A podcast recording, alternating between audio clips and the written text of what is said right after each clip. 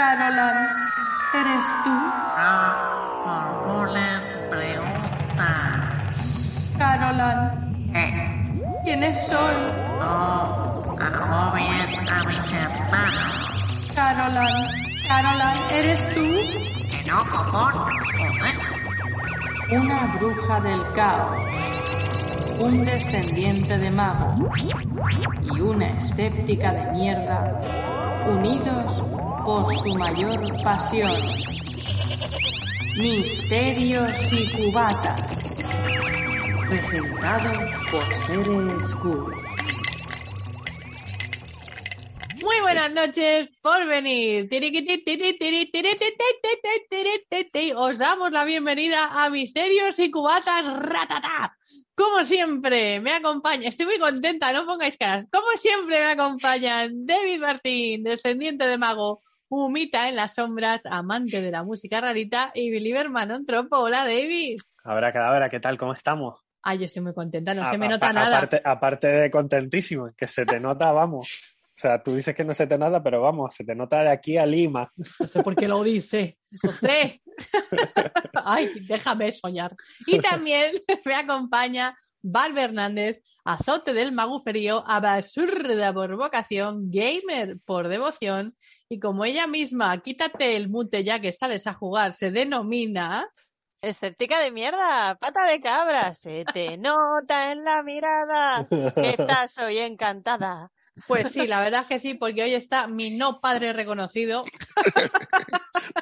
Hoy está con nosotros Manuel Berrocal, a quien seguramente conoceréis por ser colaborador, no puedo más en la vida, por ser habitual de podcast como La Escóbula de la Brújula y El Dragón Invisible. Recordad cuando tuvimos aquí a Jesús Ortega, que es que es eh, la fucking crema.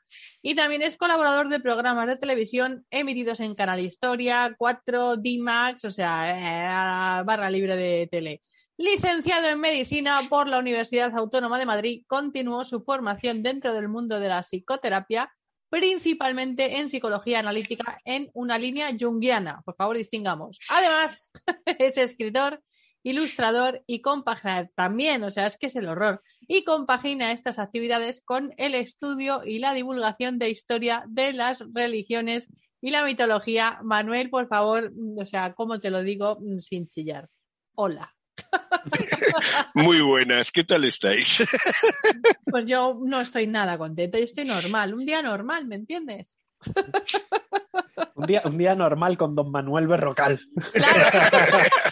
Uy. es que, a ver, Suena a antiguo programa de televisión de la 2. Sí, sí, total. es que así somos, así somos, o sea, no te esperes ni, ni más ni menos, ni, ni- o sea, más nunca, pero menos yo, pues también es difícil que le, que le demos.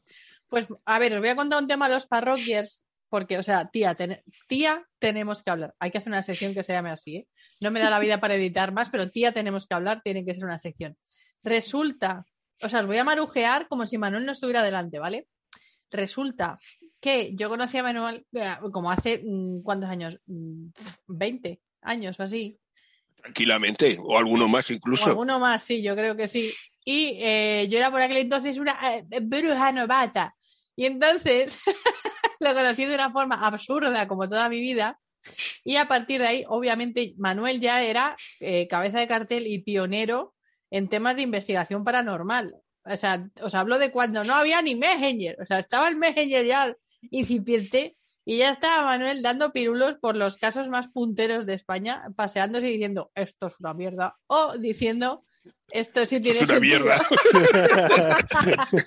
Entonces, hay varios temas que, es que es así, es que Manuel, o sea, cuando crees que no puede más, eh, da más, ¿sabes? Es que es genial. Hay varias cosas que me gustaría comentar hoy con él.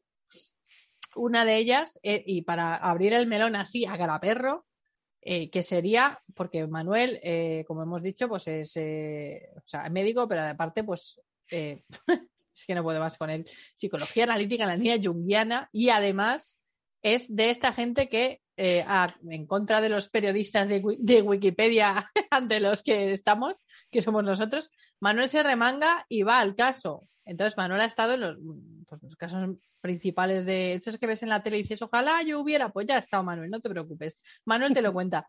Y hay, eh, una, una eh, investigación, por llamarlo así. Ya sé que esa palabra no os gusta mucho, eh, no gusta mucho decir investigador en el mundo, pero bueno, hay una investigación, o como queréis llamar, sobre experiencias cercanas a la muerte y temas de eh, visiones de otras realidades en sitios pues en los que pues son hospitales, etcétera, etcétera. O sea, yo te suelto ahí, Manuel, y tú cuenta lo que quieras contar, pero es que yo en mi vida feliz esto ocurre.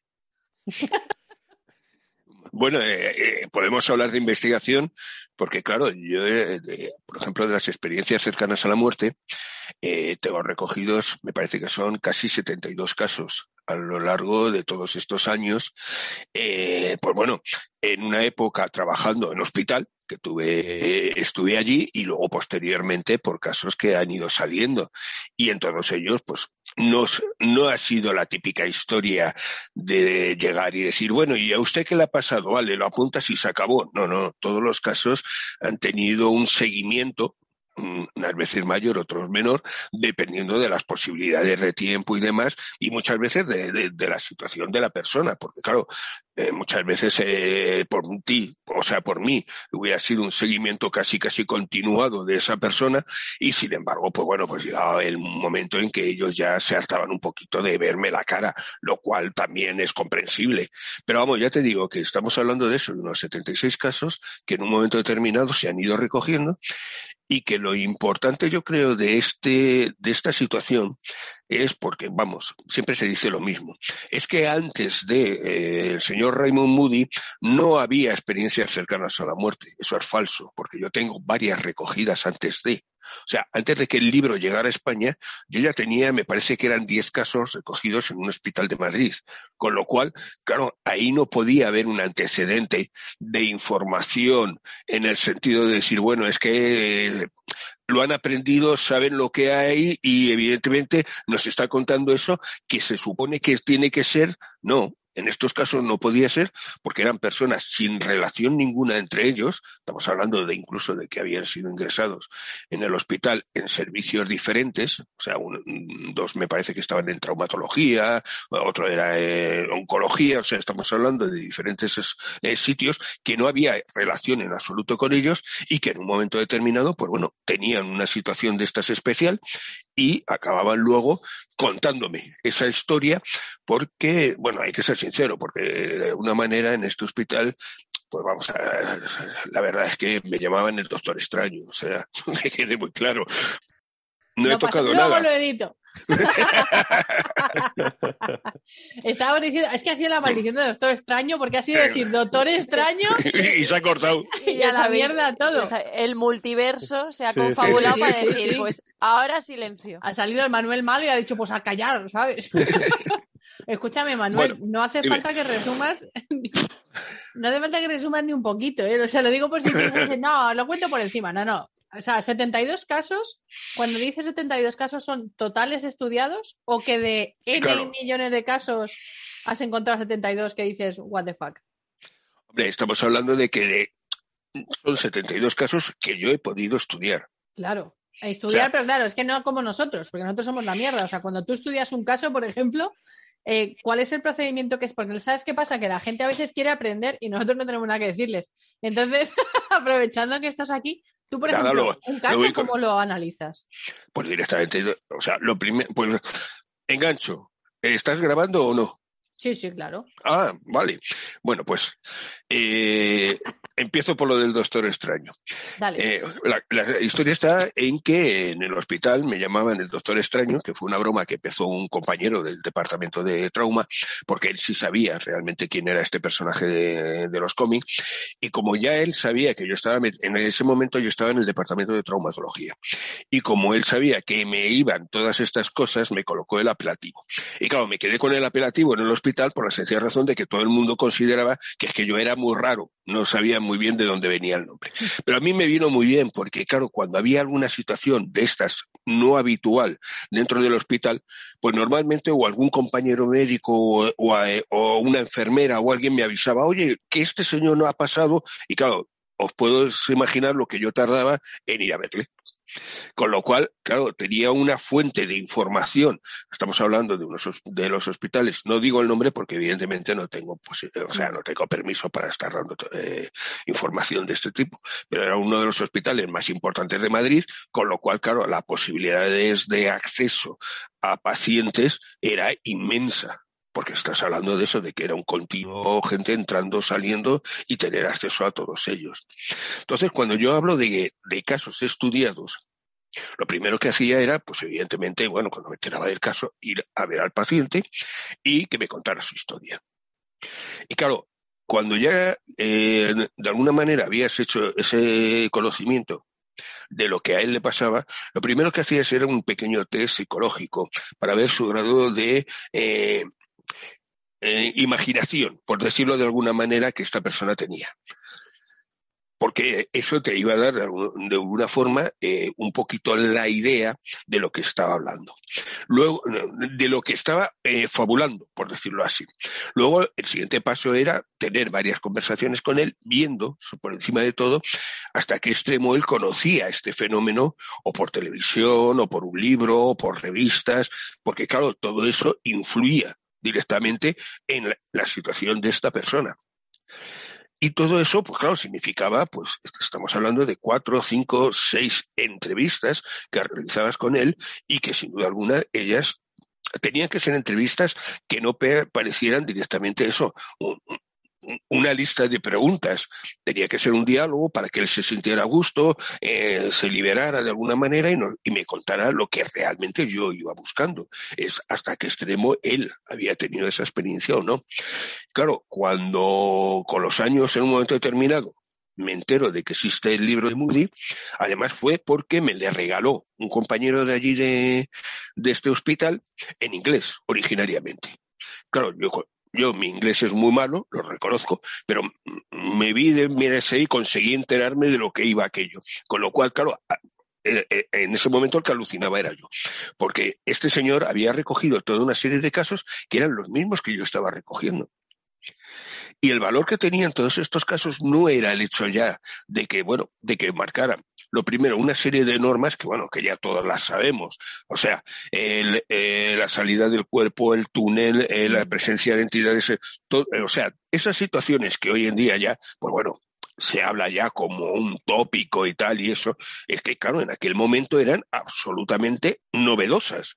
Y la gracia era eso, que dos, tres personas, cada uno en un extremo del hospital, que habían tenido una parada cardíaca a lo mejor, o que habían entrado directamente en una situación extrema por, un accidente de coche, que en un momento determinado, pues claro, le recuperaron y de milagro y cosas por el estilo, luego te contara estas historias cuando no había contacto entre ellos, pues evidentemente daba un valor a la historia muy importante.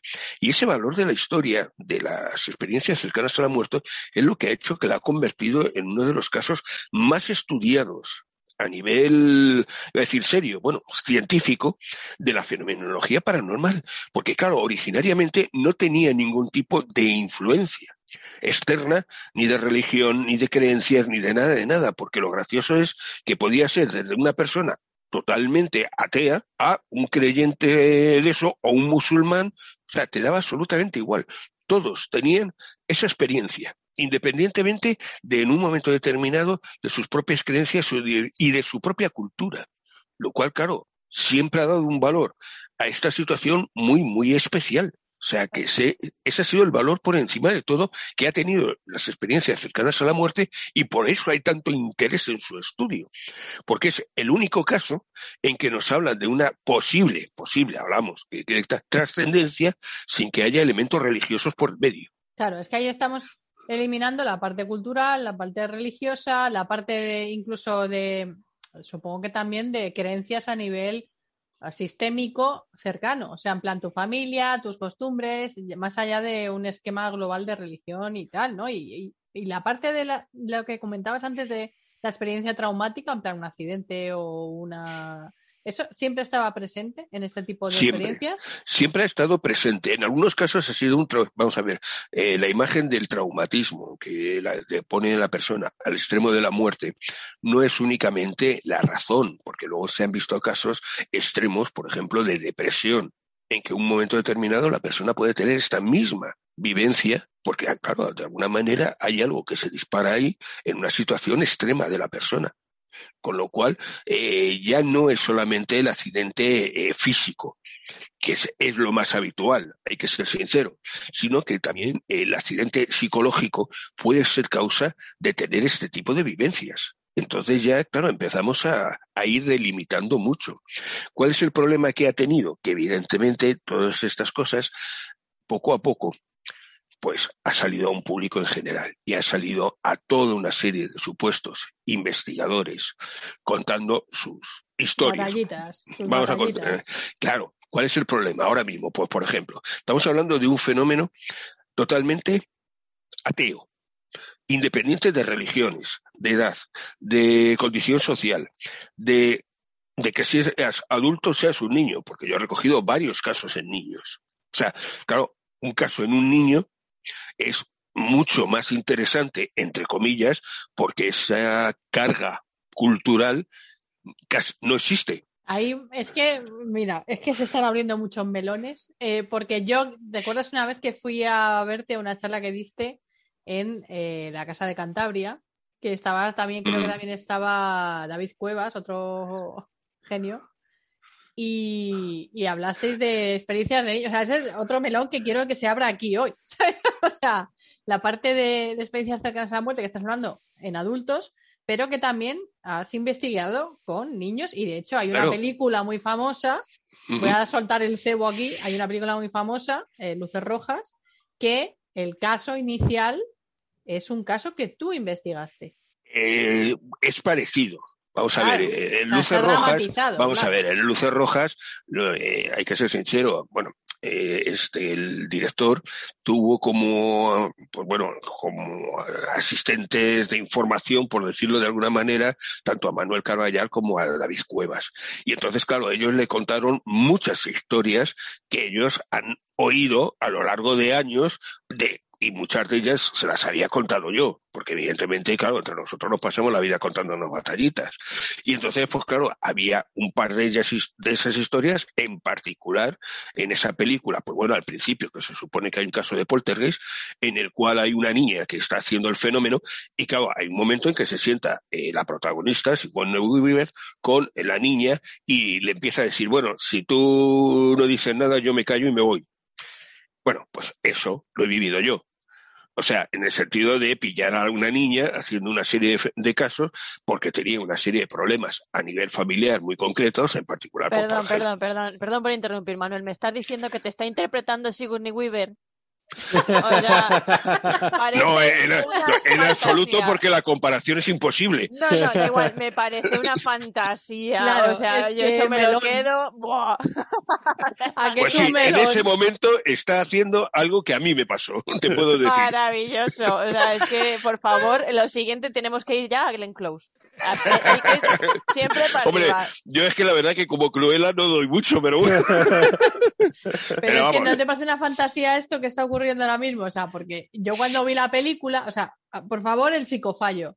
Eh, recordemos Luces Rojas, eh, película dirigida por Rodrigo Cortés, peliculón, que además sale Killian Murphy, que Killian Murphy, cuando quiera que me llame, eh, es para una amiga. Bueno, también Y, te puedo, mm, también te puedo decir que en otra de las escenas en que Killian Murphy se dedica a hacer el numerito con una mesa turnante, Eh, Sí, con un Sí. pie y demás y tal, Mm.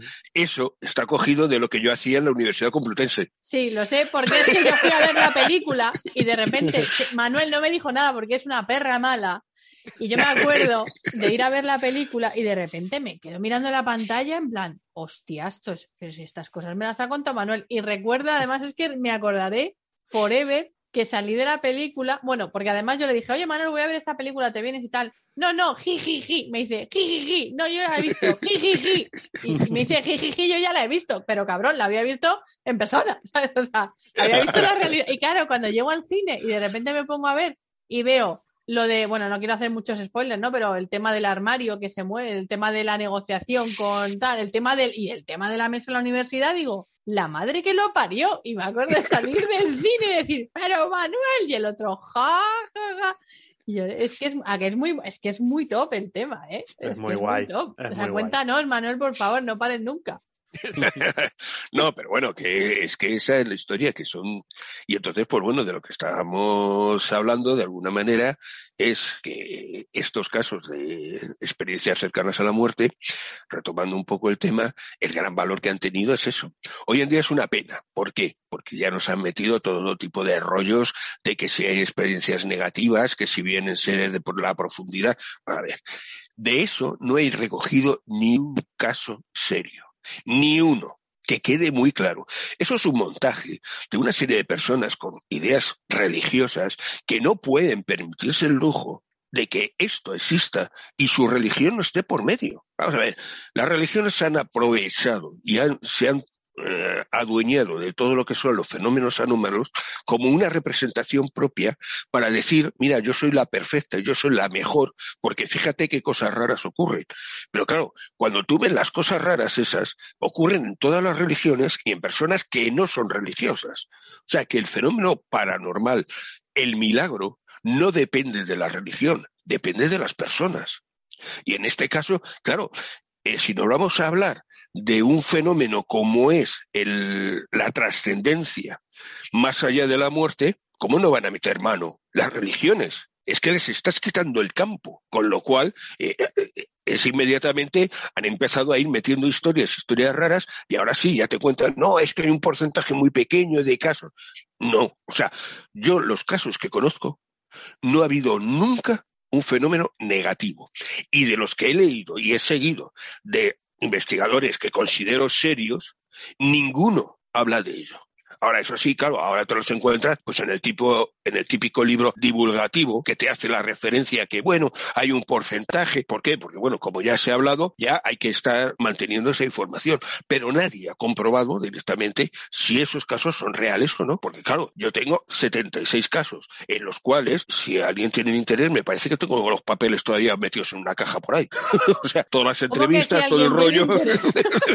claro, o sea, vamos a ver, que entendamos. Que rulen que es que los papeles. Las cosas son así. O sea, si en un momento determinado, claro, esto en su momento eh, quiso ser un trabajo para una revista eh, eh, americana que luego por circunstancias nunca llegó a salir. Vale, me da igual. Pero la realidad es que eso está ahí, toda esa información. Pero claro, cuando tú vas recogiendo información de los principales autores, nadie te habla del lado negativo. Con lo cual, ¿cuál es el problema? De que estamos metiendo, pues es eso, que hablamos de cualquier fenómeno paranormal e inmediatamente estamos hablando del, del lado negativo. ¿Por qué? Porque es que, pues bueno, joder, porque el morbo es el morbo y, la, y el miedo es muy bueno para manipular al personal. Y entonces, claro, que estas cosas no creen miedo puede crear un problema. Y es que las aceptemos como lo que son, fenómenos positivos en un momento determinado y que te aportan algo positivo. Y claro, a ver cómo luego te meten miedo con el infierno.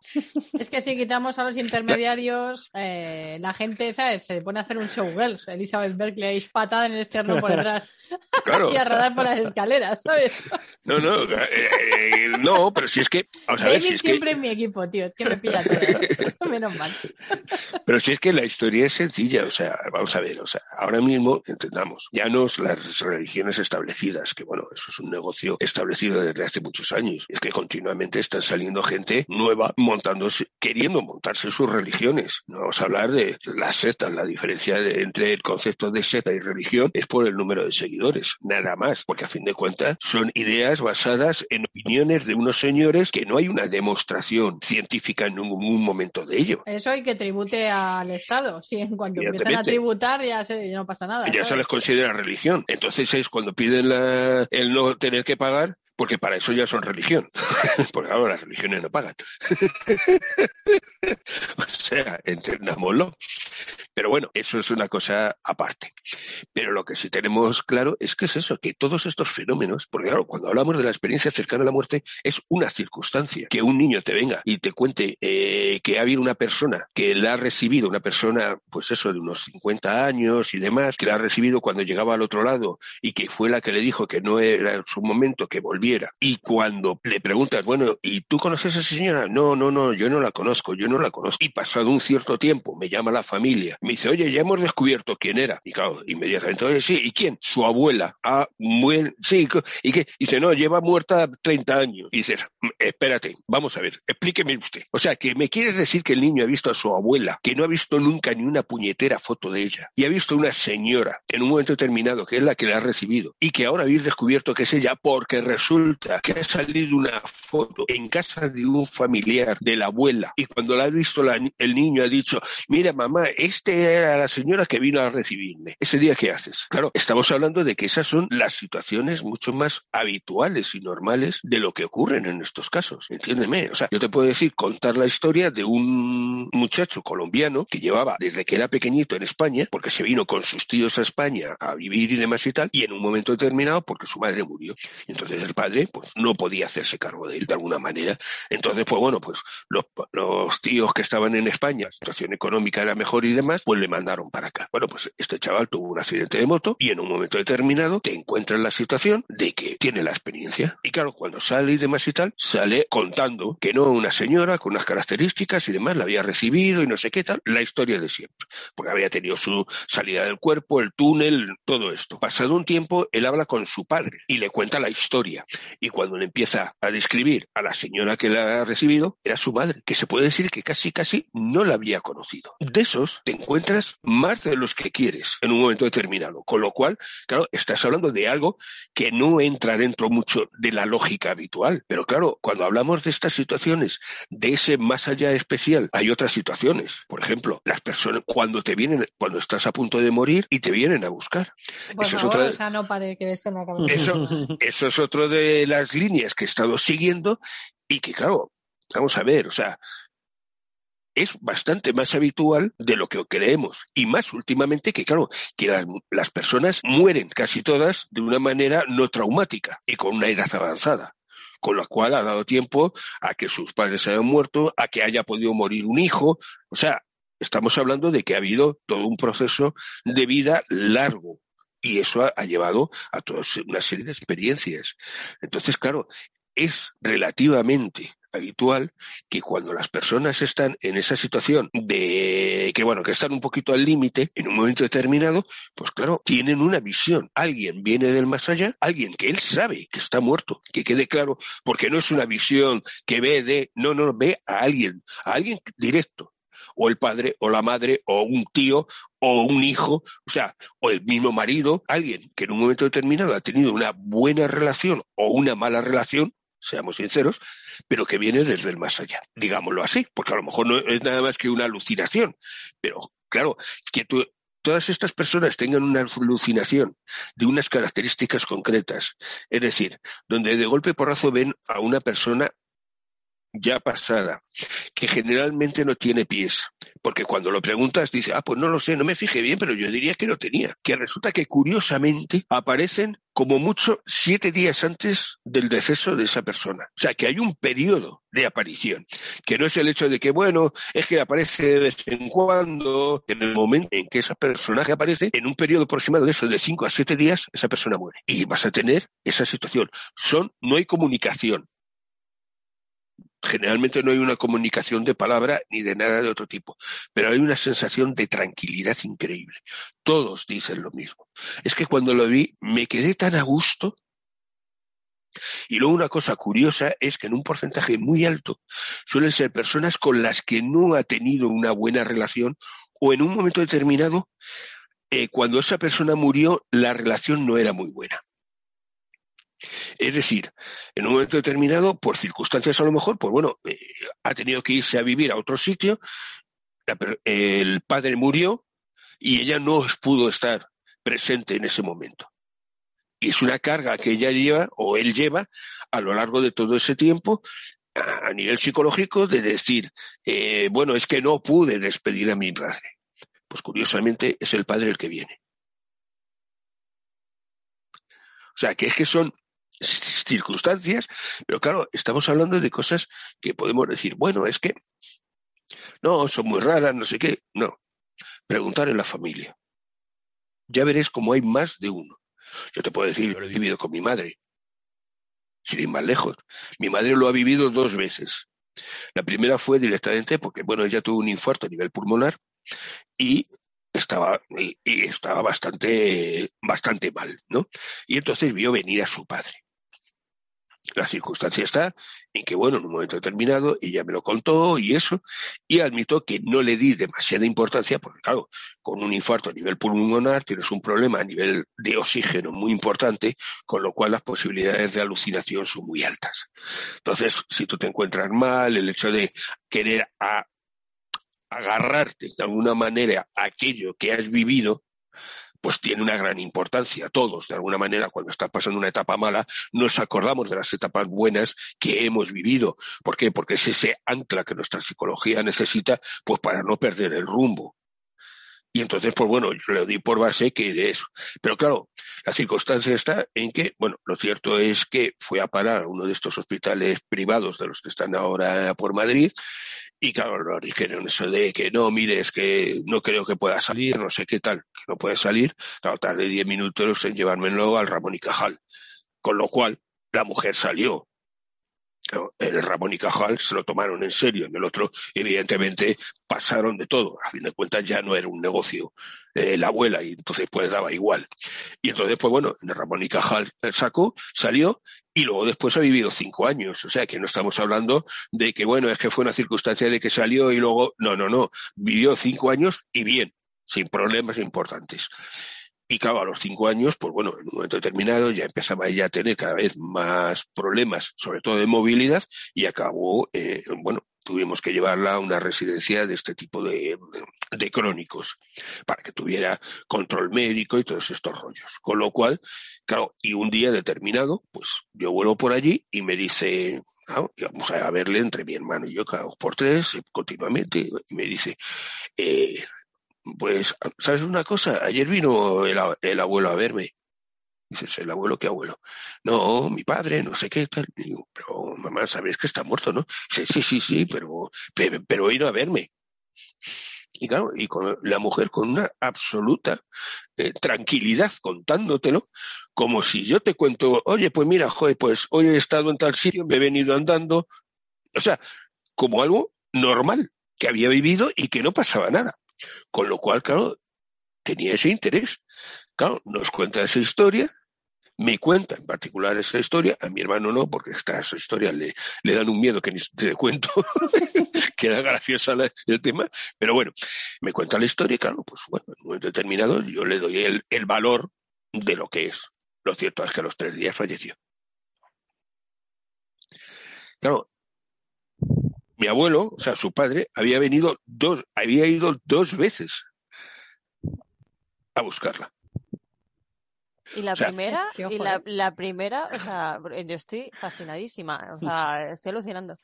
Pero eh, la primera, eh, la primera que finalmente y, y felizmente no fue la definitiva, en esa, por ejemplo, eh, te llegó a comentar tu madre si a lo mejor le dijo algo de no, aún no, o he venido, pero No, no, no, bueno, no, no, no, no, nada. no hay Normalmente un- no, no hay conversación, o sea, normalmente es, es una como una experiencia. presencia, ¿no? Es una está. presencia que ellos ven eh, o que tú ves en esa situación y que lo, lo más importante es el nivel de tranquilidad que te crea.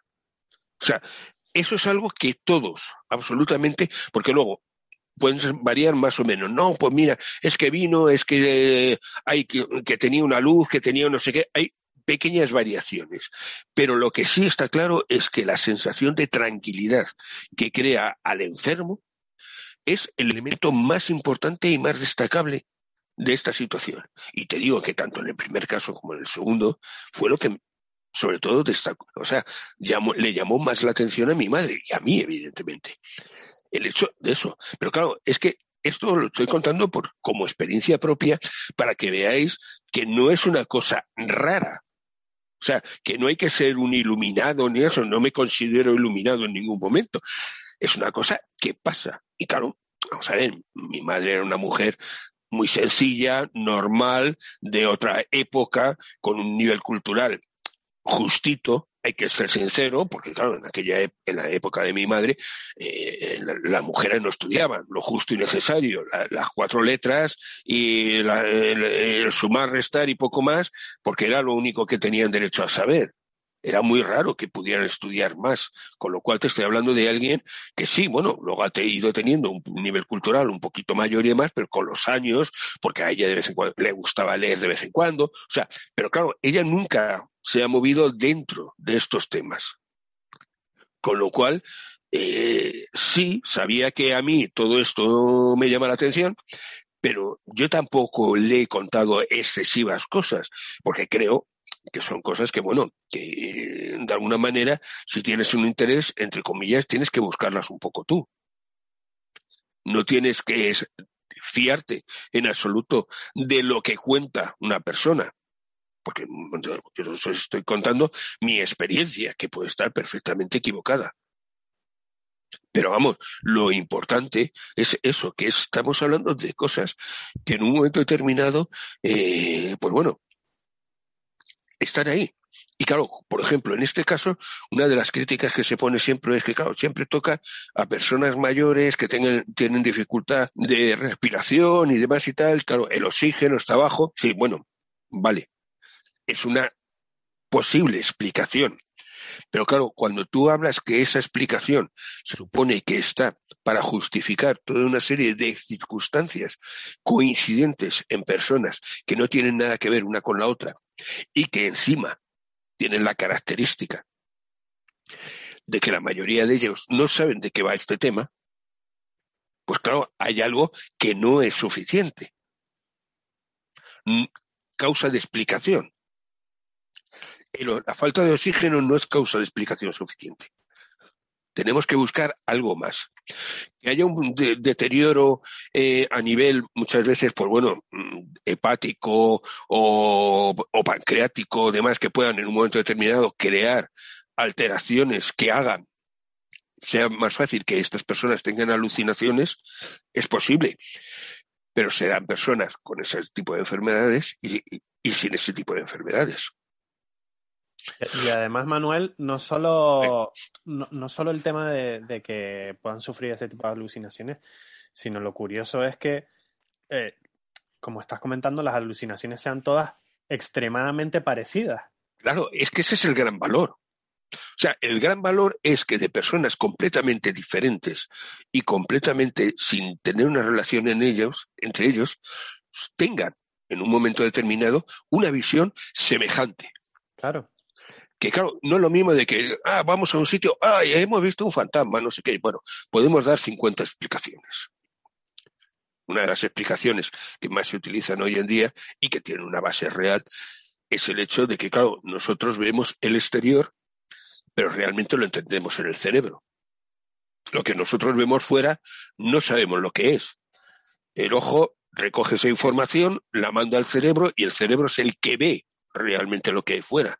Entonces, claro, muchas veces ese supuesto fantasma no es nada más que el hecho de que has recogido una información que no sabes lo que es y claro, tus experiencias previas, culturales, sociales, religiosas y demás, hacen que tú veas eso como supuestamente una idea que tú ya tienes preconcebida. Sí, además en este el caso humano, sería el ser humano tiende, tiende a paridolias, que lo No, no, claro. palabra célebre en el mundo del misterio, pero que es, es cierto, o sea que tú además, eh, a mí me pasa de pequeña, yo de pequeña cuando miraba las nubes en el coche porque estábamos en un viaje largo, eh, jugaba a dibujar caras en ellas, porque el cerebro pide, pide Claro. esa No, es que- identificación. Claro, nuestro cerebro pide un, una coherencia. El gran problema es que nosotros, para sentirnos de alguna manera seguros, necesitamos que ese mundo exterior en el que vivimos sea coherente, sea lógico, de alguna forma. Claro, cuando la eh, información que te llega no es lógica, tú la tienes que transformar en algo que tú comprendas. Porque si no, la sensación de ansiedad que eso te crea es inmensa.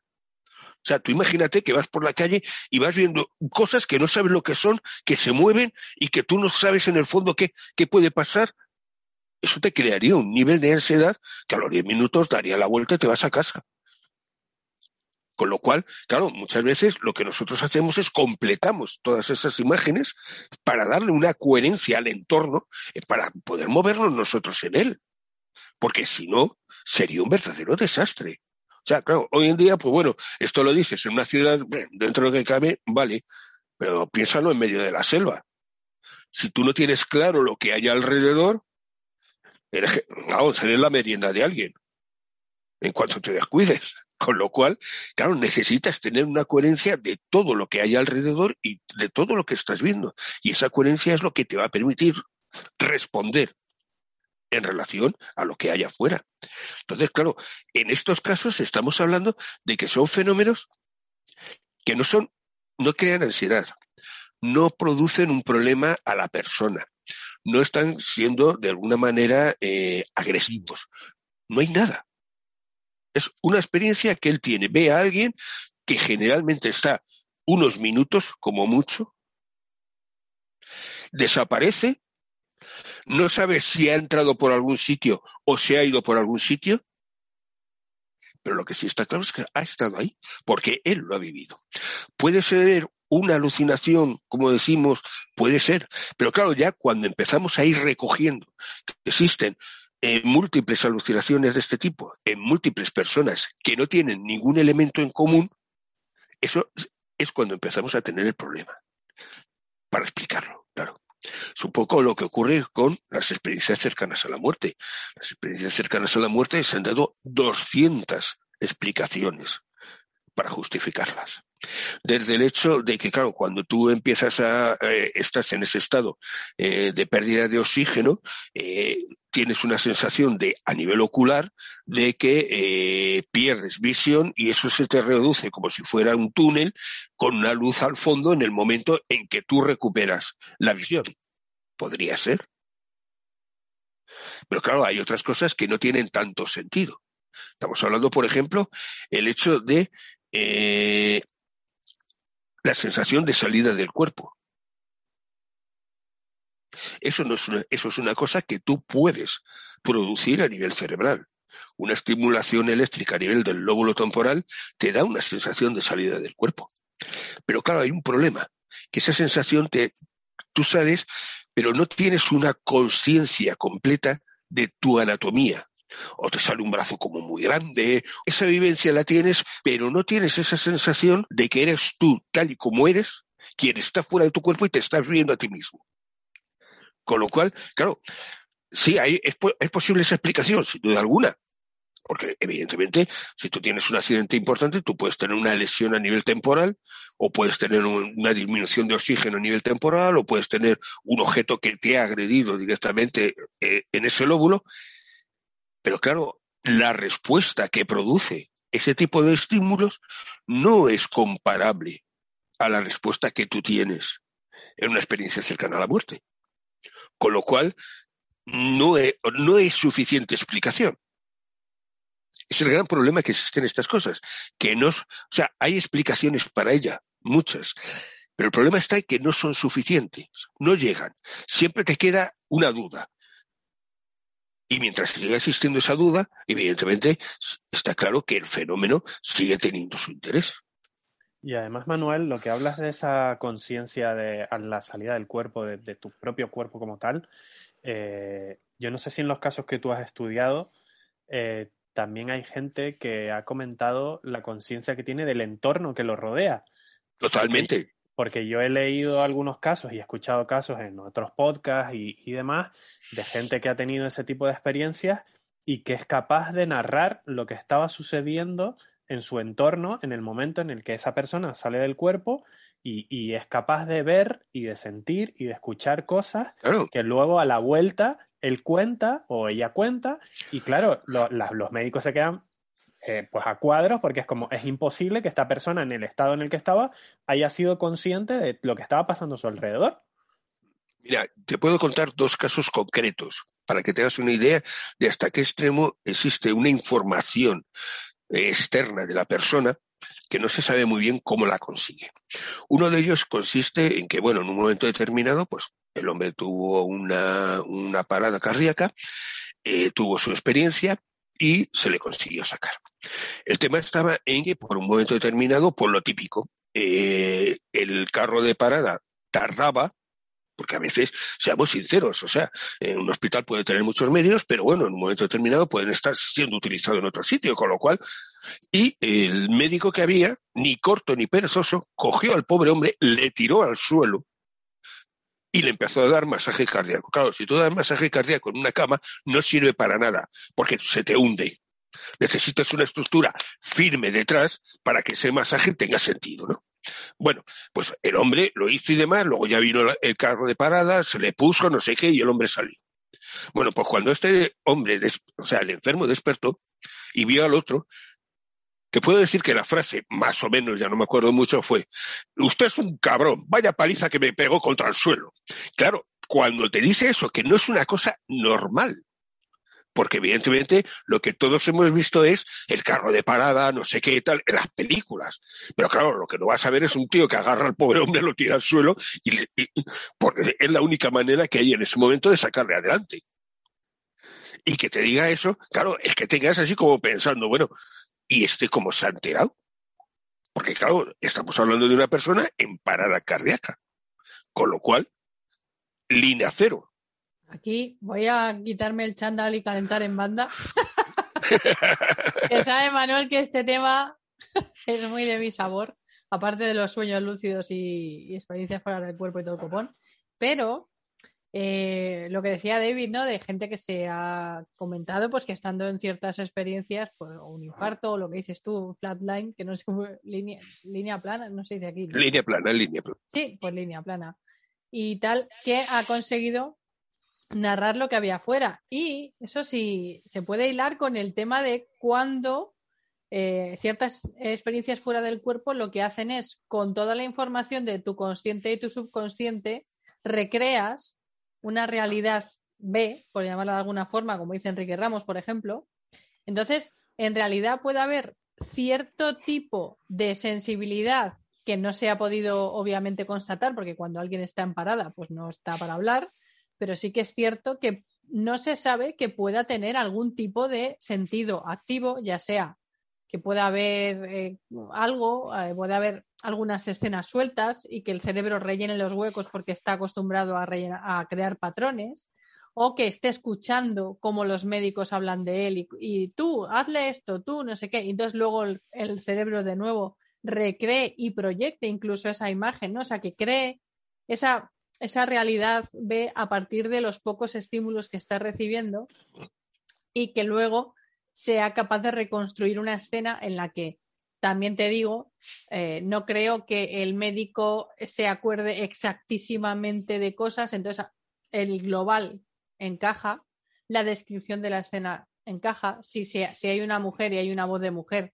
y hay una enfermera que cuando te despiertas y está la enfermera, pues será esta enfermera, ¿sabes? Ese tipo de cosas pero no deja de ser una experiencia fuera del cuerpo que, bueno, que sabemos que Monroe fue el primero, bueno, el primero no, pero el más, eh, el que más incidió en, que se pusiera este nombre para que se alejara de la New Age, que es algo que también te mola mucho, ¿eh, Manuel? La New Age. Totalmente. Entonces, eh, yo creo que de las cosas más importantes que se puede decir de este tema es que nadie está a salvo de vivir esta experiencia.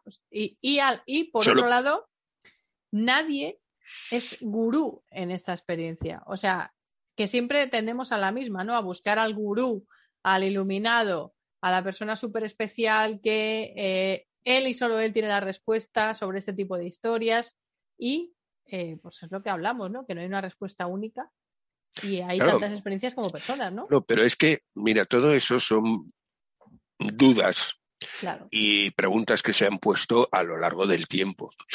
Pero claro, hay cosas mm, que de alguna manera te ponen eh, en la situación de no poder aceptar completamente eso como una explicación porque en un momento determinado no hay una razón. O sea, lo que él cuenta no es suficiente eh, y normal dentro de un momento determinado. A ver, yo te puedo decir, el otro caso que os iba a contar es de un señor que contó exactamente todo el proceso médico que se había hecho. Los médicos que había, las enfermeras, eh, todos los pasos que hicieron, cómo le, intubaron, cómo no sé qué. Claro, todo eso es una información tan precisa que no puedes eh, pensar, bueno, es que ha oído a los médicos hablar, es que no, vamos a ver, puede ser, pero ese tío es un genio. O sea, y estamos hablando de una situación que encima está extremo, es decir, en parada. Con lo cual, claro, eh, estamos hablando de que son cosas que no tienen excesivo sentido. Una de las historias que hay, vamos a ver, eh, hace cuatro años, me parece que fue, se hizo una experiencia, mm, lo típico a nivel de Estados Unidos, en, en 200 hospitales de estas cosas, claro, eh, se fueron recogiendo todos los datos, porque como os digo, es, tiene un gran atractivo a nivel de la ciencia precisamente por eso, porque estas cosas de las que estoy hablando son precisamente las que no están implicadas en religiones. Con lo cual, claro, desde, desde, la ciencia tú la puedes analizar, porque si tú la ves desde el lado de la religión, la explicación será otra. Pero aquí lo único que juegas es con los datos. Los datos que tú recoges. Y esos son los que te permiten, de alguna manera, intentar sacar una explicación. Un algo. Entonces, una de las cosas que se hicieron era la repetición de continuamente de poner, pues por ejemplo, si en la habitación había un armario o algo por el estilo, poner una serie de imágenes encima del armario, que desde abajo no se ven y solamente se podrían ver desde una vista de pájaro. Curiosamente, de, eh, de estos casos hubo, me parece que fue eh, un 18% de casos que acertaron las imágenes que había encima de, de los armarios. Claro, eso, ¿cómo lo explicas? Tienes que dar por base que algún médico se ha ido de la lengua o estamos hablando de circunstancias en las cuales, pues evidentemente hay hay una información que esa persona ha conseguido en un momento determinado y que luego eh, pues se ha podido demostrar. Hay un caso que es clásico, que todo el mundo cuenta, de en un momento determinado, pues bueno, en un hospital hay una típica persona que tiene esta experiencia y cuenta cuando vuelve que recojan la zapatilla que hay en la ventana. Y claro, cuando llegan los otros y miran por la ventana, se encuentran que efectivamente había una zapatilla colgando de la ventana. A saber, son cosas tan concretas porque no es la situación de que, bueno, he sentido, he vivido, eh, resulta que me ha parecido ver, me he sentido como volar por encima de la ciudad. No, son cosas concretas y palpables. Hay una zapatilla en la ventana y llegan allí y se encuentran la zapatilla. Eso, pues evidentemente, no es fácil de explicar. Con lo cual, ese es el gran valor de estos casos.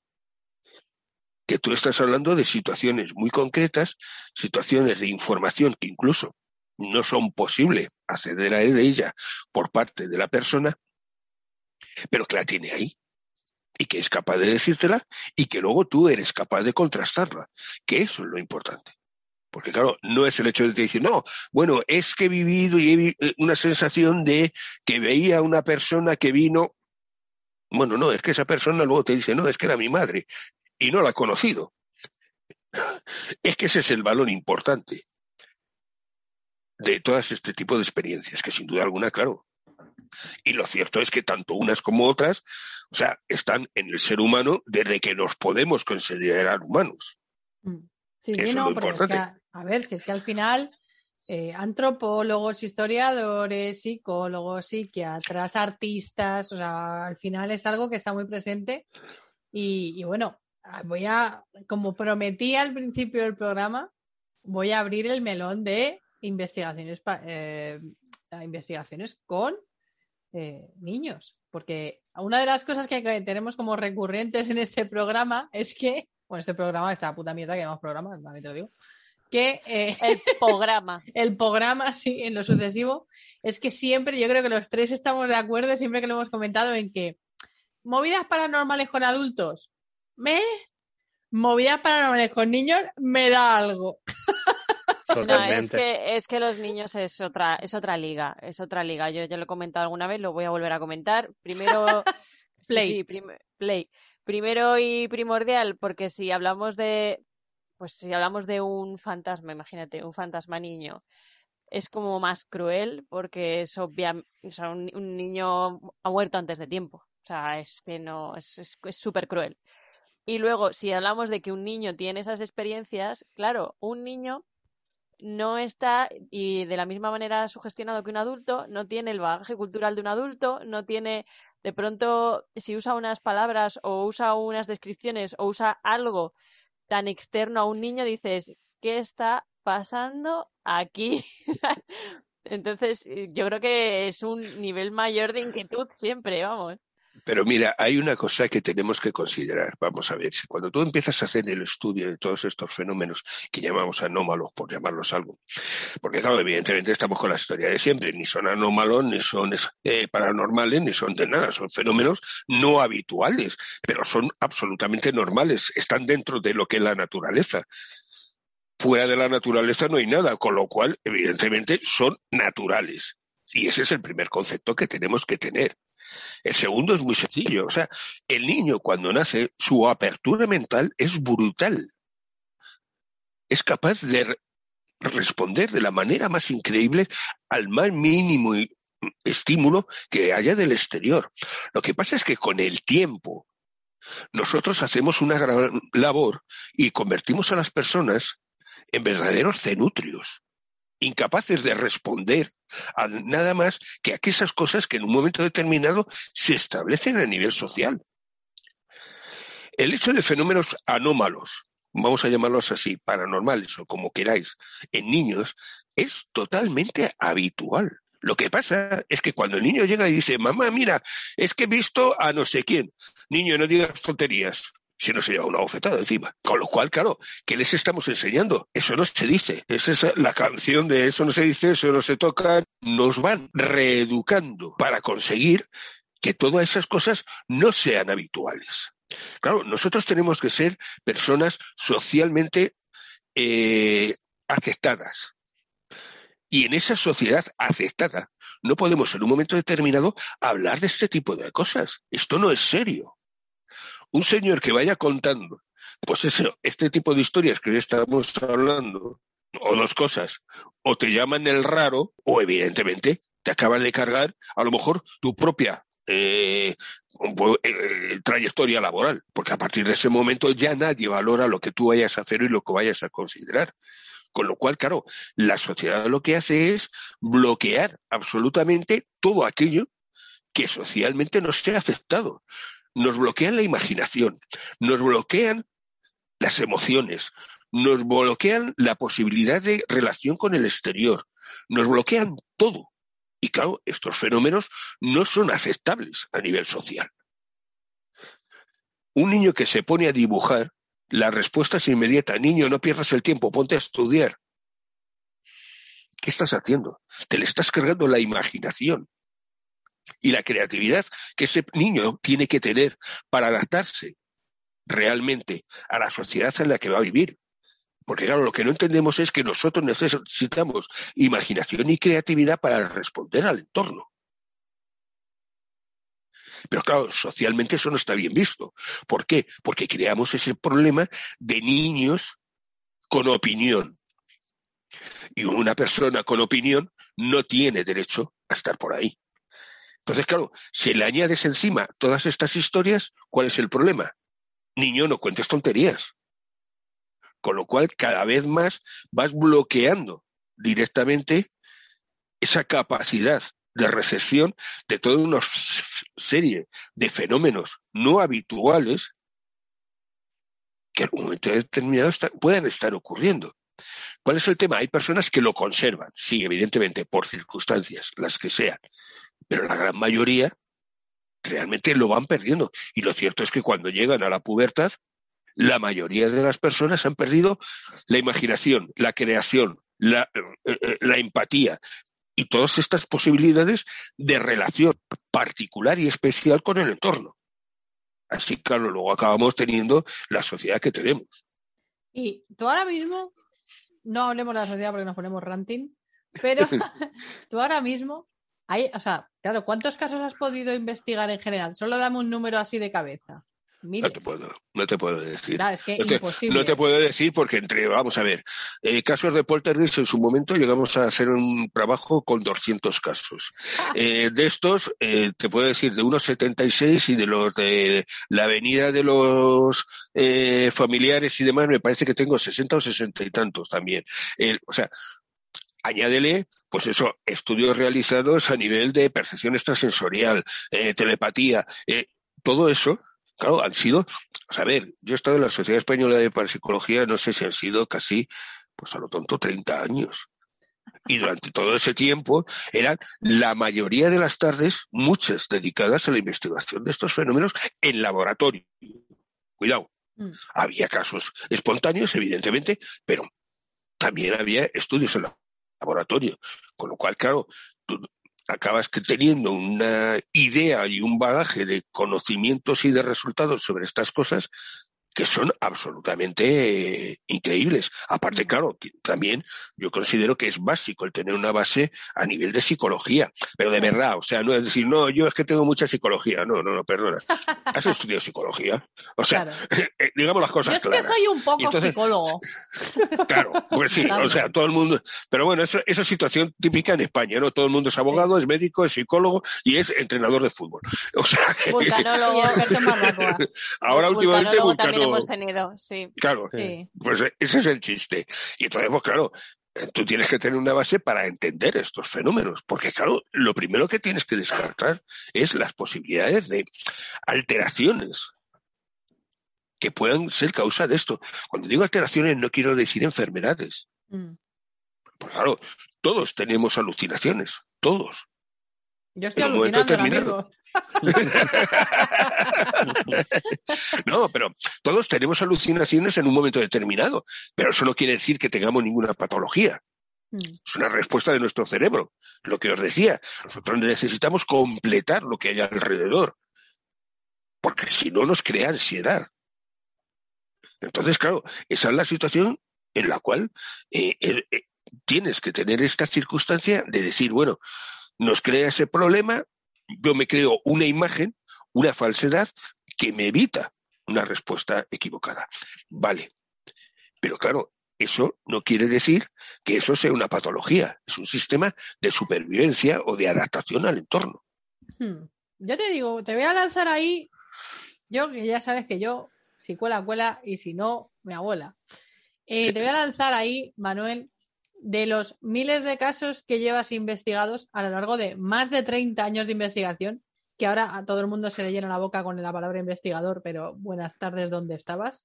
Em, me gustaría preguntarte cuáles son, desde tu punto de vista entero, o sea, tanto a nivel personal como persona que es Manuel, aunque no lo parezca, que parece aquí un, un dios asirio, pero es una persona, o sea, a nivel personal, a nivel psiquiátrico, a nivel médico, a nivel investigador, ¿cuáles son los casos que tú te has ido a tu casa diciendo, ¿qué cojones acabo de ver? Por favor. Pues ha habido algunos. ¡Oh! Ha habido, ha habido algunos. Lo que pasa es que, bueno, que muchas veces, pues claro, estamos hablando de cosas que en un momento determinado, mira, eh, la mayoría de los casos que yo he vivido han sido en entornos religiosos, de un tipo o de otro. ¿Por qué? Porque de alguna manera la religión, eh, como que dice psicológicamente, facilita la existencia de estos fenómenos. El fenómeno no existe si no te le crees. Y dentro de la religión es evidente, tú te lo crees. ¿Por qué? Porque si tú estás hablando de un espiritismo, estás hablando de que hay- espíritus con los que puedes comunicarte. Si tú estás hablando de un catolicismo, estás hablando de que existe el milagro. Si tú, o sea, en todos ellos, en un momento determinado, ellos se han ido apropiando de estos fenómenos, pero lo que crean, claro, es una aceptación del fenómeno que te permite en un momento determinado entender y comprender no comprender, sino entender que eso ha pasado. Esa es la historia. Entonces, claro, eh, casos, la mayoría, pues te puedo decir dentro de fenómenos en un momento determinado. O sea, en sesiones de espiritismo yo te puedo decir, pero sesiones de verdad, cuidado. No el estar haciendo el chorro con la ouija. Hablamos de sesiones de verdad. Pues ha habido situaciones particulares. Pues es eso, eh, movimiento de una mesa de, de despacho de las antiguas, bailando por medio de un pasillo. con todos allí corriendo detrás de él para intentar mantener las mesas las manos encima. Eso es muy difícil conseguirlo por un equilibrio de, de fuerzas. Es bastante difícil cuando estás hablando de un mamotreto increíble. Situaciones en un momento determinado de, bueno, de hacer la sesión de turno y eh, haber una persona que está todo el rato pidiendo pruebas y en un momento determinado, eh, pues es eso, la medium, decir eh, tu cara en un espejo. Y en ese momento la puerta que había detrás de la medium se abre y se quedó la otra viéndose en el espejo del pasillo. Con lo cual no volvió a abrir la boca, os podéis imaginar. o sea, historias de esas hay muchos, pero es lo que te digo, normalmente todas estas historias son en entornos cerrados, eh, de grupo de personas que de alguna manera creen en eso que están haciendo, dentro de, pues no sé, movimientos de, de en su momento me moví mucho con ello, pues ha- hay cosas absolutamente ya de posesiones y demás y tal, que sí, que las puedes explicar psicológicamente, pero en algunos casos eran tan llamativas que no sabían ni por dónde salir. O sea, el fenómeno se da y el fenómeno está ahí. Lo que pasa es que tenemos un gran inconveniente y es el hecho de que nos pasamos la vida queriendo convertir películas de estas cosas. Nos da el morbo. Queremos hacer películas de terror. Y las películas de terror están genial. O sea, a mí me encantan. Vamos, yo soy un consumidor loco de ellas. Pero claro, no confundo Claro. la realidad con una película. Y el tema está que la gente nos quiere vender películas. Entonces, claro, nos pasamos la vida siempre, además, oyendo las mismas cosas, los mismos casos, las mismas situaciones. Pero si es que la mayoría de los casos que han sido mediáticos, todos, antes o después, se han descubierto el fraude. En todos. Hmm. Lo que pasa es que se siguen vendiendo, ¿por qué? Porque interesa el negocio, entendámoslo. Pero claro, cuando tú ves algo especial, tú lo ves en tu entorno, en un entorno cerrado, con un grupo más o menos pequeño, que no va a salir al exterior, porque nadie va a contar eso. Porque realmente la historia está en que tú, si lo ves en un, en un entorno religioso, sea el que sea, claro, tú lo ves como algo de tu religión, con lo cual al otro no le vas a contar.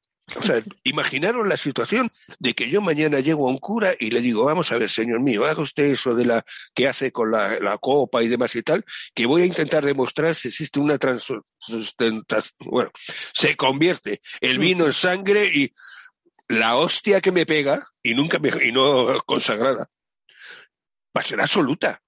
Porque claro, te estás metiendo en un entorno en el que no tienes razón de ser. Entonces, claro, es lo que ocurre, que cuando tú te metes en un entorno cerrado y de tipo religioso, el que sea, la creencia la que sea, claro, tú te vas a encontrar cosas que no te son fáciles de explicar. Yo quiero, abusando de, de información privilegiada y aprovechando que mi hermana Bárbara una vez más está con los ojos con corazones, porque claro, ella como escéptica, como escéptica de mierda, David también, pero por, por otros motivos, o sea, hay que decir, Bárbara desde el escepticismo de mierda, a mí me gustaría abrir la barra libre de hablar sobre los Warren. Bueno, Bueno, La gente que está en casa no lo ve, pero ha habido un estallido de caras. bueno, chicos, yo creo que eh, Sere y David, si queréis, os vais un rato. Nos vamos a. David, vámonos a freír croquetas. ¿sabes? Manuel, no- nos pedimos cena y vamos, y, y seguimos, ¿no? Y, le- y la hacemos larga. porque vamos. Ah, vamos a ver, eh, esa es la clara demostración. Es que me voy a de- poner hasta el mute, te lo juro, ¿eh? O sea, quiero que Bárbara y Manuel estén aquí on fire. Mute va. Vamos a ver, la cosa es sencilla. eh, Esto son la demostración en un momento determinado de lo que es el negocio, Ay, puro ay, y duro. Vale, Es que es así de claro. Vamos a ver, todos los casos que ellos eh, cuentan, todos han sido demostrados que son falsos. Todos. Lo que pasa es que ellos siguen vendiendo el kiosco ¿por qué? porque les viene muy bien. La Pues historia claro. en un momento determinado de que dicen, no, es que el museo, bueno, el museo, una de las cosas que cuentan, eh, contó su propia hija en su momento, es que sus padres se dedicaron a ir comprando toda la basura de rastrillos familiares que había a los alrededores y con eso montaron el museo. Y luego ya se empezaron a montar las películas. Claro, cada objeto tenía una historia. Vale. El problema es cuando en un momento determinado hay un escritor que sale y dice, oiga, señores, que es que todas esas historias que cuentan esos las he escrito yo.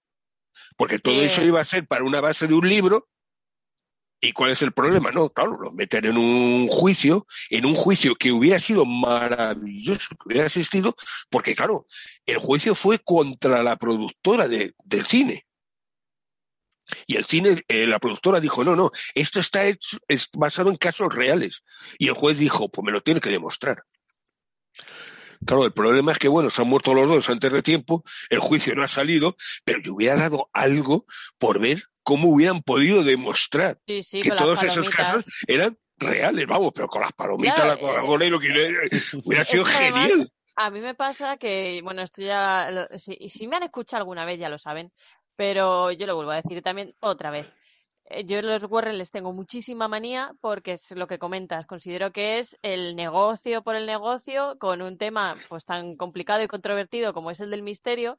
Y bueno, eh, yo normalmente siempre eh, de base, cuando alguien me viene con alguna historia o me dice que ha visto tal o que ha hecho no sé qué, yo siempre voy con la intención de que esa persona no me miente. O sea, yo de verdad no creo que la gente mienta, no creo que la gente quiera sacar ningún rédito económico, yo que sé, o, de lo que sea, ¿no? Entonces yo siempre voy con buena intención y con intención de escuchar. Ahora bien, cuando me vienes como los Warren, ves toda la historia de los Warren y encima nos hemos metido en que por primera vez en la historia de un juicio hay un, hay un testimonio de esta gente de Jibiri Jibiri para intentar que un asesino, que un asesino demostrado se quede fuera, ahí es cuando yo tengo una línea roja, pero del tamaño de la M30 y digo, no, tío, no. O sea, una cosa es que tú te flipes y digas que si ves a tu vecina, a la mujer muerta del siglo XXIII, a la que quieras. O sea, una cosa es cuando tú te alucinas Pero- y, y vendes libros. Vale, chica, No. vale. Vamos a ver, no vendes libro. Primero hay que ver cómo empiezan estos señores Bueno, ya. y cómo montan el negocio. Porque claro, el sistema era sencillo. Llegaba la señora Warren, veía una casa y decía, Bueno, bueno. ah, es que en, en la eh, planta de arriba hay un fantasma desde la calle. Y entonces llegaba el marido, pintaba el cuadro de eso es con el fantasma. Y entonces Sí, le llevaba a la dueña a- o a los dueños de la casa y le decía, oiga, ustedes tienen unos fantasmas, fíjese que nosotros lo hemos visto. Y no solamente le vendía el cuadro, sino le vendía la manera de sacar el fantasma de la casa y estaba haciendo el negocio a costa de los pobres porque nos había metido el miedo de que tenían un fantasma en su casa. Esto en O sea, realidad ahora Eso se sigue. es esto- una estafa. Esto con se toda la sigue palabra. haciendo, esto se sigue haciendo, pero se sigue haciendo con las alarmas ahora. Más o menos, claro. Es que el Ahora te sistema... viene, te viene el tío del comercial de alarmas y te dice, bueno, bueno, sabes que han robado Uf, mogollón, que a veces es cierto, a veces no.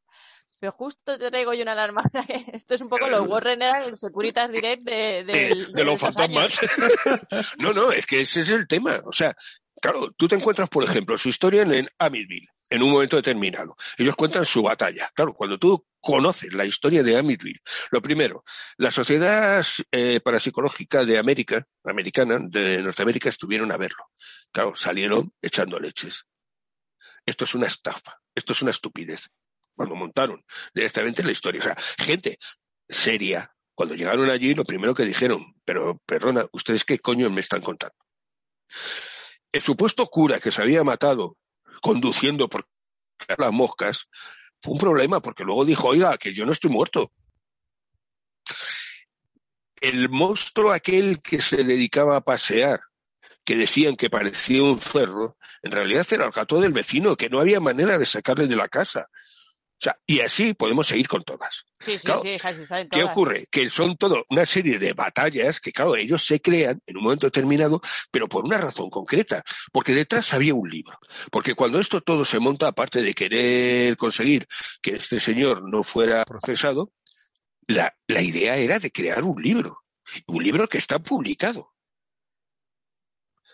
Y cuando, claro, ese libro tiene un éxito, viene el cine y ya la hemos liado. Eh, pues es eso. El otro día de cachondeo me mandaron la carátula de una porno de Ávil. No, sí, existe una porno de Ávil. Bueno, a ver, Ay, eso yo- me sorprende. ay, ay, yo la llamaría Folla Civil. pues andaba por ahí la cosa. Tengo que decir no, no, es que es que- así.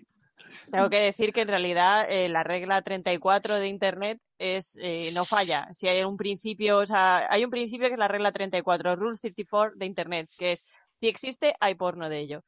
Y eso es así.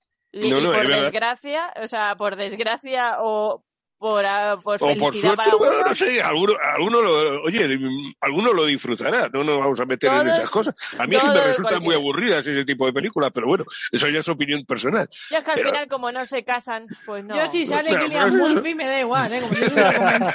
O sea, me da como si es un documental de ballenas, es que me lo voy a empujar, ¿sabes? O sea, lo tengo. O sea, Killian Murphy, si nos estás oyendo, eh, soy tu Windows, ¿sabes? Sí a todo. Por favor. No sé, quién, no sé quién es ese muchacho, a ver. Pero El de Peaky Blinders. Mama. Ahí seguro que lo conoces. Ah, sí. El que tiene voz de pozo que dan ganas de tirarle una moneda y pedir un deseo. Ya, ya está. Estoy bien, podéis seguir ranteando sobre los Warren. No, pero vamos, si es que no hay mucho más que decir, o sea, es un problema de negocio descarado. Y fíjate hasta qué extremo llega el negocio de que, claro, bueno, él iba de exorcista, ella iba de vidente, y ahora, curiosamente, que se han muerto los dos, la hija va de vidente y el marido es exorcista. No, claro, si es que esto es, esto es como abrir la Sigamos el negocio. Claro, hay que seguir el negocio. He was a skater boy y eh, she was a no sé qué, ¿sabes? Venga, ya, es que He yo was no a puedo. girl, he was a boy, couldn't it be any more obvious. Pues Nora, por favor, es que eres la, la costra que- cuando te, a veces dice, o sea, se queda, su cerebro tira la toalla, tío, y Sí. deja la, la, la broma a medio gas porque dice, buf, ponerme ahora a recordar una letra. Es que es buenísima porque empieza, esto es como la canción, buf, ¿dónde me he metido? ¿Tenemos Sí. ganas, Smithy? Yo No. qué sé, Nunca. es bueno, pero esto es así. O sea, en realidad esto es un roto para un descosido, lo fueron. O sea, yo aluciné cuando me leí la historia para hacer el, el programa. eh, eh, aluciné y aluciné más. O sea, yo siempre, a mí siempre me han caído mal porque creo que tienen un, un rollo comercial que flipas. Pero ya cuando me metí en harina y, y vi que es, era peor de lo que imaginaba, o sea, dije, pero, pero esta gente, ¿sabes? No, no, pero ¿Dónde si es que, pero piénsate, mira, yo te lo puedo decir porque de alguna manera, pues oye, puedo estar metido en grupos de todo tipo. Desde grupos wicanos a grupos de brujería, hechicería, lo que queráis. Grupos de diferentes tipos de religiones. Tengo contacto con muchísima gente. O sea, gente, pues ahora mismo, que te pueden estar desde adorando a los antiguos dioses griegos a los que adoran a los dioses egipcios. ¿no? Grupos en un momento determinado, eh, los asatru de vikingos. O sea, hay una variedad increíble ahora mismo de todo este tipo de grupos en un momento determinado, pero todos son internos. Mm. O sea, ellos en su casa hacen lo que quieran. Te pueden Claro. abrir la puerta en un momento determinado cuando comprenden que tú no vas a hacer eh, mm, el ridículo más de la cuenta, de alguna manera. Pero claro, ¿cuál es el tema? Que esa gente, los Warren y compañía, porque claro, Warren hay muchos en un momento determinado, esos directamente nunca van a llegar a esta gente, a esta gente seria, porque nunca les van a abrir la puerta. Es que no interesa, es que pierdes toda Claro, la credibilidad. Claro. Claro, o sea, y muchas veces el problema incluso, te puedo decir, de algunas de estas personas, que vamos, que tengo- conozco y que tengo muchísima relación, por lo típico, les han hecho la entrevista de turno. En un momento determinado, por circunstancias, los han localizado y ha llegado el turno a hacerle la entrevista. Luego, cuando ha visto la entrevista, ha dicho, no vuelvo a hacer una, entre- una entrevista en la vida. ¿Por qué? Porque la otra persona, en vez de contar lo que ella ha contado, ha acabado contando sus mierdas, hablando claro. Su Cuando rollo directamente de... da gusto, ¿no? Ya está. Pero vamos, es que esa es la realidad. O sea, empiezan a contar historias morbosas, sin pie ni cabeza y demás, que es lo que van buscando. Claro, yo te, yo te puedo decir, en algunos programas de radio, yo he acabado diciendo eso de, bueno, mira, oye, la próxima vez no me llames y demás y tal, porque, porque cuando me empiezan a preguntar, claro, van buscando el morbo única y exclusivamente, porque eso se creen que es lo que vende. Y entonces, pues claro, ese es el problema, que es que tú estás oyendo muchos programas en los cuales lo único que se vende es una imagen morbosa de todo. No, perdona, o sea, es que estas cosas no tienen morbo ninguno. No, es bastante ridículo y además se echa bastante para atrás, ya no solo como organización, sino como persona. O sea, es que nadie quiere estar con una persona que está. eh, yo no sé Anne Anne Saint Germain si tiene amigos, ¿sabes? pero madre mía. Bueno, Claro. bueno, otra. Anne Germain era, ¿no? Sí, sí. No, pero bueno, pero claro, es que, vamos a ver, si es que lo que- lo que es, lo que es absurdo ¿Verdad? es que hoy en día alguien como Anne Germain pueda seguir haciendo el negocio cuando desde la época de Houdini ya se sabe cómo se hace. Sí. que estamos hablando de principios del siglo pasado. O sea, lo que pasa es que, claro, seamos sinceros, eh, este mundo así, eh, y sobre todo si está cercano a la muerte, resulta muy atractivo y muy vendible. ¿Por qué? Porque a todos nos da miedo. La muerte nos da miedo, porque es una situación que no entendemos, y lo que no entendemos nos da miedo. Entonces, claro, el personal hace negocio a costa de ello. ¿Por qué? Porque necesitamos de alguna manera ese conocimiento, esa seguridad, ese sentir que en un momento determinado, es, después de eso, hay algo, lo que sea. Mm. Porque claro, si nos planteamos, bueno, eh, llegas, te mueres y se acabó. Me parece que vamos a ver la vida de otra manera muy diferente. Te digo que mi me hermana. No, pero vamos a ver, pero es que y yo me voy a poner a pegarme la paliza en el trabajo para conseguir y yo voy a estudiar no sé qué y yo ande que le den por saco. O sea, al final me voy a morir. Mm. Yo estoy un poco en ese barco. Claro, ¿eh? es que, es que estoy. Estás predicando aquí a una conversa, ¿sabes? Sí, sí. No, claro, pero, eh, pero es que no todo el mundo tiene la tranquilidad esa de decir, bueno, es que es El así. cuajo. O el cuajo, el llámalo. guapo. y decirlo. Me parece perfecto. ¿Me entiendes? Pero claro, la mayoría de la gente le da miedo. Eso de, y cuando yo muera y no sé qué, y claro, luego viene la segunda parte. No, no, es que, joder, y no voy a volver a ver a mi padre. Pues no, a lo mejor no le vuelves a ver. Spoiler. Spoiler. claro. O sea, es que son cosas, porque claro, muchas veces empezamos luego a analizar, por ejemplo, el mundo espiritual, este que nos venden. Pues claro, yo es que me, me descojono de risa, porque claro, imaginaros la situación. Si nos planteamos el hecho de que, como dicen, estamos todos rodeados de fantasmas que están todo el día cerca y demás, yo siempre les hago la pregunta, oye, ¿tú estás planteando cuál planteado cuando estás en el cuarto de baño sentado, tener los fantasmas alrededor mirándote? Yo eso lo he pensado un montón de veces, ¿eh? Ojo, o sea, Es Claro, verdad. es que es absurdo. es verdad. Claro, te- claro, te imaginas, pero y ni Claro, te siquiera queda- solo en el cuarto de baño, estás ahí en tu dormitorio, le guiñas ahí un ojo al al hablan, ¿eh? Y, y, y de pronto te acuerdas y dices, hostia, igual estoy rodeado aquí de, ¿sabes? Estoy haciendo un Claro. espectáculo aquí, una peli, una peli porno de los MTV aquí. Totalmente. O sea, que que ese es el tema, que claro, muchas cosas de las que vivimos y oímos y demás y tal, luego no las racionalizamos, las aceptamos como son. Entonces, claro, todo eso tiene un inconveniente y es que nos creamos la posibilidad de, de un seguimiento a alguien. A saber, desde que nosotros nacemos, nos están metiendo toda una serie de elementos culturales muy establecidos. La importancia del importante porque tiene dinero, del Mm. cura porque esa es la religión, del poder de papá y de mamá porque son los padres. Todo eso nos están creando un fenómeno frente a la imagen del poder que normalmente como se vive es siguiéndolo. No se critica ese poder, sencillamente se acepta y se sigue. Con lo cual, claro, la mayoría de la gente toma muchas decisiones en su vida sin haberse planteado en un momento determinado, pues por ejemplo, lo que te plantean las religiones. En ningún momento. Las aceptan y punto. Claro, si tú sabes, por ejemplo, que en los años 70 se puso de moda una línea de investigación dentro del campo de las religiones en que determinaban claramente que las religiones nacieron porque, claro, todas las sociedades se ponían hasta el culo de todo lo que pillaban y esas alucinaciones que tenían no sabían cómo explicarlas y acabaron creando religiones para poder explicar todas esas alu- alucinaciones que tenían. Eso es un movimiento que en los años 70 tiene una importancia brutal. Lo que pasa es que, bueno, sus orígenes, claro, eran la antigua URSS y evidentemente, pues no, no, es que eran materialistas, no sé qué tal. No, no, es que tiene una base tremenda. Que todas las religiones tienen unas ideas comunes, pero nace directamente la mayoría del nivel de alucinación que nosotros tenemos cuando ingerimos cierto tipo de drogas.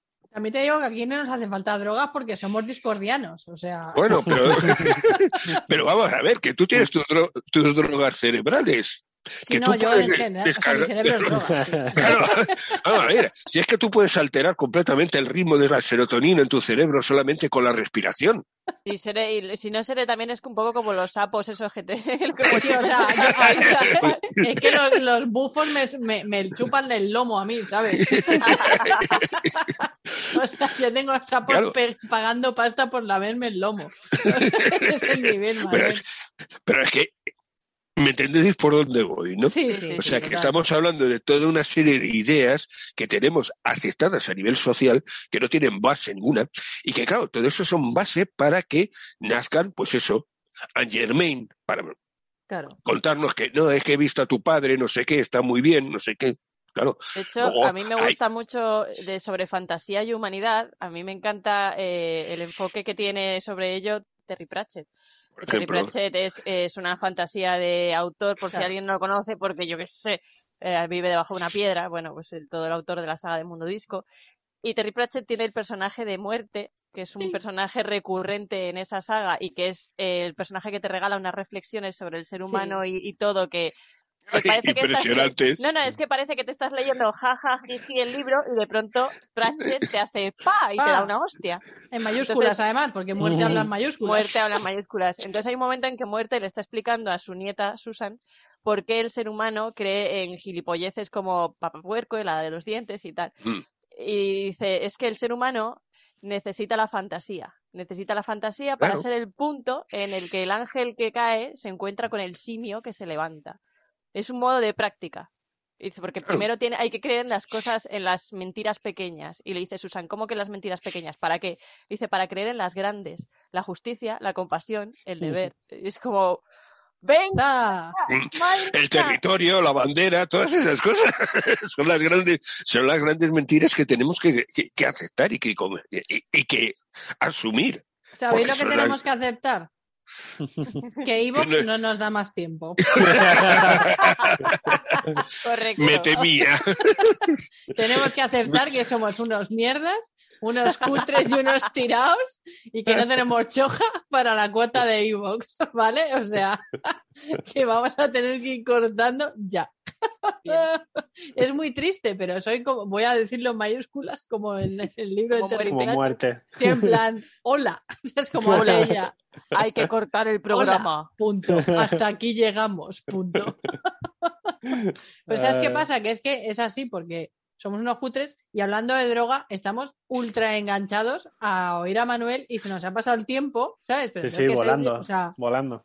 eh, a, a lo loco además. O sea, también te digo, Manuel, que tú no lo sabes, pero llámame bruja, pero vas a volver, vamos, lo sabes. Sí, de verdad, no lo sabía. Nunca lo hubiera pensado. ¿Verdad? Eso no se puede imaginar jamás. Eh, o sea, es que no me quiero ir, pero eh, ebooks me está mirando en plan Pay Me Bitch. Entonces, vamos a hacer nuestra despedida express. Empezamos esta vez por Bárbara porque es que su cara de felicidad me aturde y no estoy acostumbrada, ¿sabes? Bueno, ya sabes, y, es que cada vez que hablo con Manuel, pues es Navidad. Yo me lo paso genial. Me encanta. eh, yo siempre que quieras despotricar de los Warren, es que soy tu hombre, soy tu mujer, soy todo. Póngame a los pies de su señora. O sea, encantada de la vida. Muchas gracias por venir. Y eh, me encantaría pagar Evox y tener más tiempo, pero somos cutrísimos. Es lo que tiene no, no hacerse de pago, ¿sabes? Por, por las gallinas que entran por las que salen, muchachos. Claro.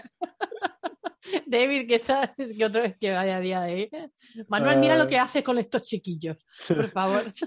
Nada, yo como siempre, sí, sí, sí, es, un, es un placer siempre hablar con, con Manuel, además hacía tiempo que no coincidíamos y, y siempre, como digo, es un placer y, y nada, yo esperando ya la próxima, hay que, hay que agendarla ya, la próxima hay que agendarla ya.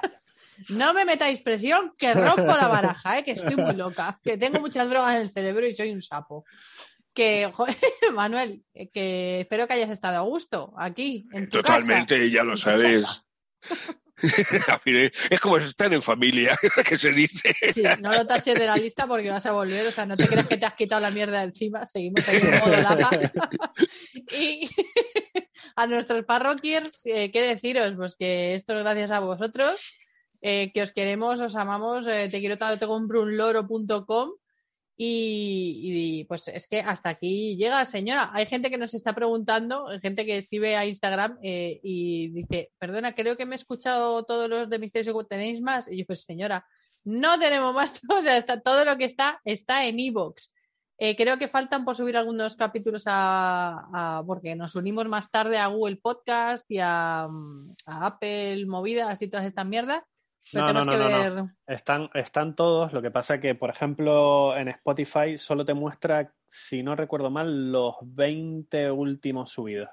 Sí, eso sí, en Spotify sí me han dicho, pero me han dicho también de Apple y de. y Pasa de- lo mismo, creo. Entonces tenemos que mirar porque no sé si hay alguna opción para poner que se vean todos. Pero si la hay, pues lo miramos y os lo Sí, decimos. Y si pagar. ante la duda, ¿no? Pagar. Pues ya está. Pagar. Pues hasta luego, Mari Carmen, ¿sabes? Así que eh, la- si veis que os faltan capítulos, iros a iVoox, porque esto es la boda de Lolita. No se cabe en Apple Podcast, no se cabe en Google Podcast, señora. Pero es muy bonito que preguntéis eso y no en plan, ¿cuándo acabáis? o sea que, que estamos muy contentos. Muchísimas gracias por estar ahí. Muchísimas gracias de nuevo a Manuel, mi no padre reconocido, el pobre hombre que me lleva aguantando décadas y décadas en mi estupidez mágica. gracias por venir, no taches esto de la lista, en serio, a volver. Y eh, como siempre os digo, nos vemos, nos escuchamos, pero por desgracia no nos tocamos en nuestras siguientes ediciones de Misterios y Cubatas. Hasta la próxima. Adiós. Chao. Si te has divertido escuchando Misterios y Cubatas, suscríbete a nuestro podcast Mari Carmen. No te olvides de compartir, comentar y seguirnos en redes sociales. Toma nota, en Instagram somos Misterios y Cubatas, en Twitter Misterio y Cubata en singular y búscanos en Twitch como Misterios y Cubatas. Gracias por unirte al batallón del absurdo.